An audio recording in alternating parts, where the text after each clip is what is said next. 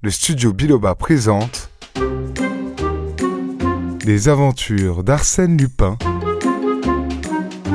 de Maurice Leblanc, lu par Alexis Gouret. Le coffre-fort de Madame Imbert, première partie. À 3 heures du matin, il y avait encore une demi-douzaine de voitures devant un des petits hôtels de peintres qui composent l'unique côté du boulevard Berthier. La porte de cet hôtel s'ouvrit, un groupe d'invités, hommes et dames, sortirent. Quatre voitures filèrent de droite et de gauche, et il ne resta sur l'avenue que deux messieurs qui se quittèrent au coin de la rue de Courcelles, où demeurait l'un d'eux. L'autre résolut de rentrer à pied jusqu'à la porte Maillot. Il traversa donc l'avenue de Villiers et continua son chemin sur le trottoir opposé aux fortifications. Par cette belle nuit d'hiver, pure et froide, il y avait plaisir à marcher. On respirait bien. Le bruit des pas résonnait allègrement. Mais au bout de quelques minutes, il eut l'impression désagréable qu'on le suivait. De fait, s'étant retourné, il aperçut l'ombre d'un homme qui se glissait entre les arbres. Il n'était point peureux, cependant il hâta le pas afin d'arriver le plus vite possible à l'octroi des ternes. Mais l'homme se mit à courir.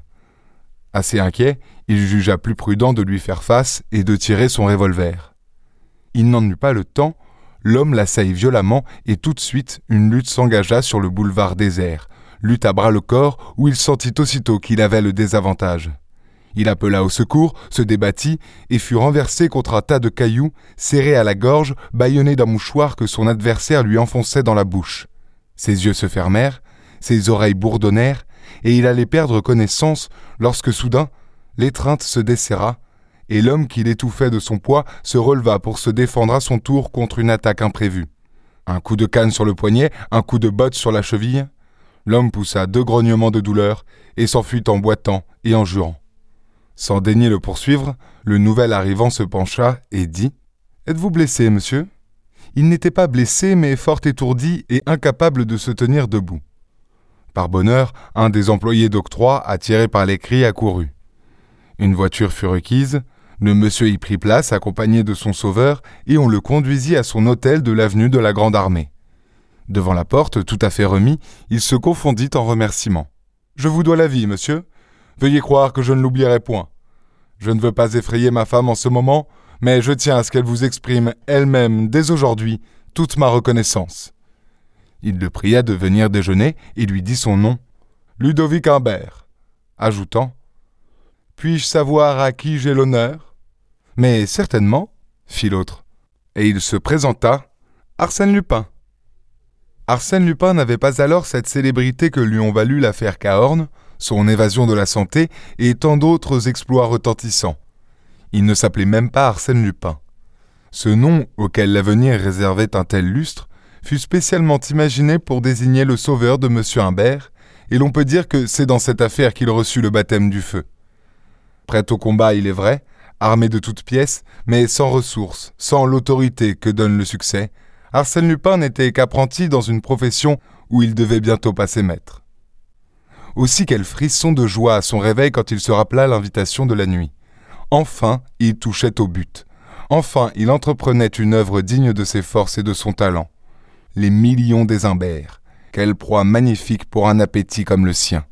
Il fit une toilette spéciale, redingote râpée, pantalon élimé, chapeau de soie un peu rougeâtre, manchettes et faux col effiloqués, le tout fort propre, mais sentant la misère.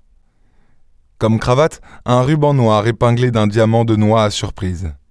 Et ainsi accoutré, il descendit l'escalier du logement qu'il occupait à Montmartre.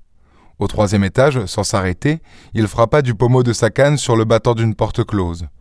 Dehors, il gagna les boulevards extérieurs. Un tramway passait. Il y prit place et quelqu'un qui marchait derrière lui, le locataire du troisième, s'assit à son côté. Au bout d'un instant, cet homme lui dit Eh bien, patron eh bien, c'est fait. Comment? J'y déjeune. Vous y déjeunez?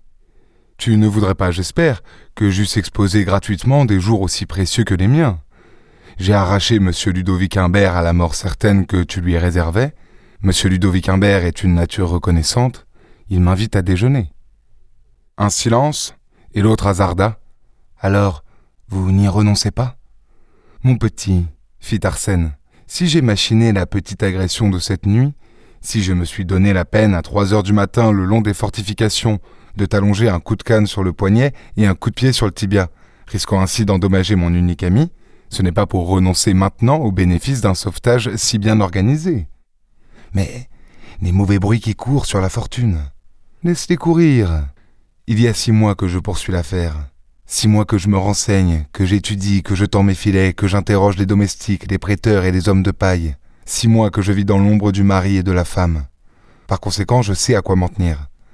Que la fortune provienne du vieux Broford, comme ils le prétendent, ou d'une autre source, j'affirme qu'elle existe. Et puisqu'elle existe, elle est à moi. Bigre, cent millions. Mettons-en dix ou même cinq, n'importe. Il y a de gros paquets de titres dans le coffre-fort. C'est bien le diable si un jour ou l'autre je ne mets pas la main sur la clé. Le tramway s'arrêta place de l'étoile. L'homme murmura. Ainsi, pour le moment. Pour le moment, rien à faire, je t'avertirai.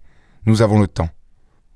Cinq minutes après, Arsène Lupin montait le somptueux escalier de l'hôtel Imbert et Ludovic le présentait à sa femme.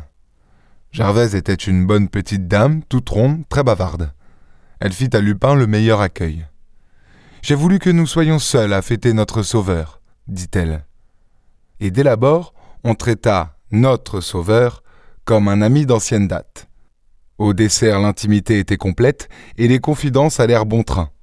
Arsène raconta sa vie, la vie de son père, intègre magistrat, les tristesses de son enfance, les difficultés du présent. Gervaise à son tour dit sa jeunesse, son mariage, les bontés du vieux Broford, les cent millions dont elle avait hérité, les obstacles qui retardaient l'entrée en jouissance, les emprunts qu'elle avait dû contracter à des taux exorbitants, ses interminables démêlés avec les neveux Broford, et les oppositions et les séquestres, tout enfin. Pensez donc, monsieur Lupin, les titres sont là, à côté, dans le bureau de mon mari. Et si nous en détachons un seul coupon, nous perdons tout. Ils sont là dans notre coffre-fort et nous ne pouvons pas y toucher. Un léger frémissement secoua M. Lupin à l'idée de ce voisinage, et il eut la sensation très nette que M. Lupin n'aurait jamais assez d'élévation d'âme pour éprouver les mêmes scrupules que la bonne dame. Ah. Ils sont là murmura-t-il la gorge sèche. Ils sont là. Des relations commencées sous de tels auspices ne pouvaient que former des nœuds plus étroits. Délicatement interrogé, Arsène Lupin avoua sa misère, sa détresse, sur le champ, le malheureux garçon fut nommé secrétaire particulier des deux époux, aux appointements de 150 francs par mois. Il continuerait à habiter chez lui, mais il viendrait chaque jour prendre les ordres de travail, et pour plus de commodité, on mettait à sa disposition, comme cabinet de travail, une des chambres du deuxième étage. Il choisit par quel excellent hasard se trouva-t-elle au-dessus du bureau de Ludovic? Arsène ne tarda pas à s'apercevoir que son poste de secrétaire ressemblait furieusement à une sinécure. En deux mois, il n'eut que quatre lettres insignifiantes à recopier et ne fut appelé qu'une fois dans le bureau de son patron, ce qui ne lui permit qu'une fois de contempler officiellement le coffre-fort. En outre, il nota que le titulaire de cette sinécure ne devait pas être jugé digne de figurer auprès du député Ancty ou du bâtonnier Grouvel, car on omit de le convier aux fameuses réceptions mondaines. Il ne s'en plaignit point, préférant de beaucoup garder sa modeste petite place à l'ombre, et se tint à l'écart, heureux et libre. D'ailleurs, il ne perdait pas son temps. Il rendit tout d'abord un certain nombre de visites clandestines au bureau de Ludovic, et présenta ses devoirs au coffre-fort, lequel n'en resta pas moins hermétiquement fermé. C'était un énorme bloc de fonte et d'acier, à l'aspect rébarbatif, et contre quoi ne pouvaient prévaloir ni les limes, ni les vrilles, ni les pinces Monseigneur. Arsène Lupin n'était pas entêté. Où la force échoue, la ruse réussit, se dit-il. L'essentiel est d'avoir un œil et une oreille dans la place. Il prit donc les mesures nécessaires et après de minutieux et pénibles sondages à travers le parquet de sa chambre, il introduisit le tuyau de plomb qui aboutissait au plafond du bureau entre deux moulures de la corniche. Par ce tuyau, tube acoustique et lunettes d'approche, il espérait voir et entendre. Dès lors, il vécut à plat ventre sur son parquet. Et de fait, il vit souvent les Imbert en conférence devant le coffre, compulsant des registres et maniant des dossiers.